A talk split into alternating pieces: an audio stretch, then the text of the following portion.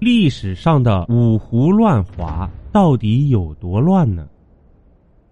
相貌奇丑的西晋皇后贾南风性格彪悍，每当有宫女怀孕后，她令人捆住宫女，亲自用棍子狠狠击打她的肚子，直到流出血来，胎死腹中才罢手。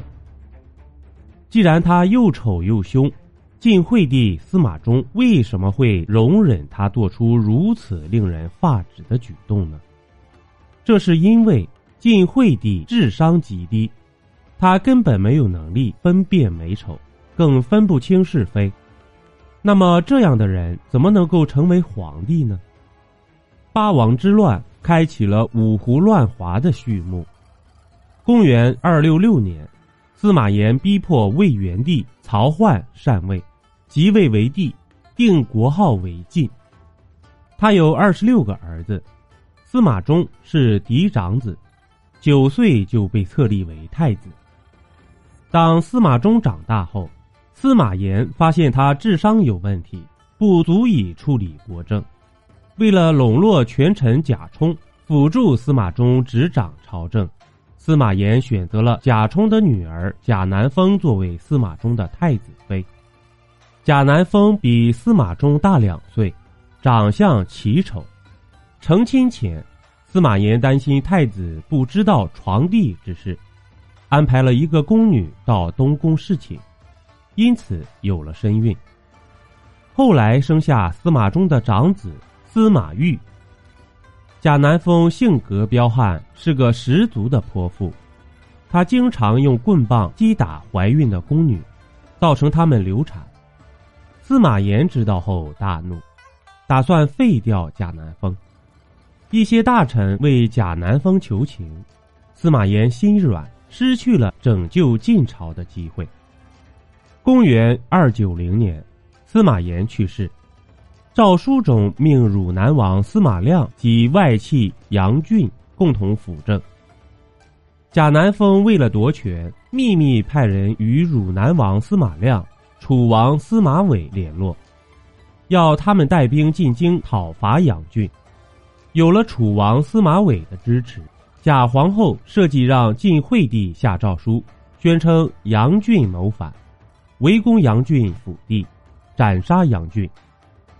接着，贾南风又看准了司马玮和司马亮不和，以晋惠帝名义下密诏，使司马玮杀了司马亮。随后。又以司马玮矫诏为名，诛杀了司马玮。在这一轮的斗争中，历时三个月，贾南风诛杀了两位司马家的王侯，掌握了朝政大权。随后的八年多，贾南风要风得风，要雨得雨，却偏偏有一件事不能如愿，他生不出孩子。母亲奉劝他。对太子司马昱好一点，否则以后司马昱上台了，不会给他好果子吃。贾南风将母亲的话听进了耳中，却反其道而行之。他让晋惠帝下诏废除司马懿的太子之位，囚禁于洛阳郊外的金庸城。赵王司马伦善于拍马屁，表面上阿谀奉承贾南风。背地里对晋惠帝的皇位很是心动，他怂恿贾南风尽快除掉司马懿。如愿后，他又以为太子报仇之名，迫使贾南风喝下金屑酒而死。公元三零一年，司马伦废晋惠帝，自立为帝。司马伦的行为引起了其他诸侯王的不满，齐王司马囧。河间王司马颙、成都王司马颖联合起兵讨伐司马伦。这一战死者近十万人，司马伦战败身亡。随后，三位王爷和东海王司马越、长沙王司马懿又开始了新的一轮夺权混战。公元三零六年，司马越杀掉四个司马王侯，毒死晋惠帝司马衷。在八王之乱中，成为了最终的胜利者。从公元二九一年开始，到公元三零六年结束。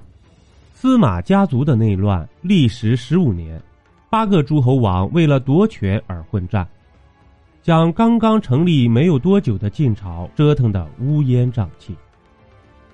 司马越千辛万苦夺得权力后，大肆杀戮政见不合的朝臣，弄得人人自危，纷纷起兵讨伐。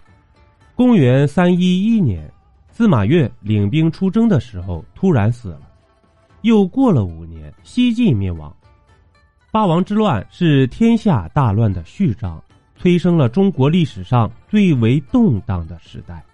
五胡十六国，一锅乱炖，天下大乱。邀您继续收听下集。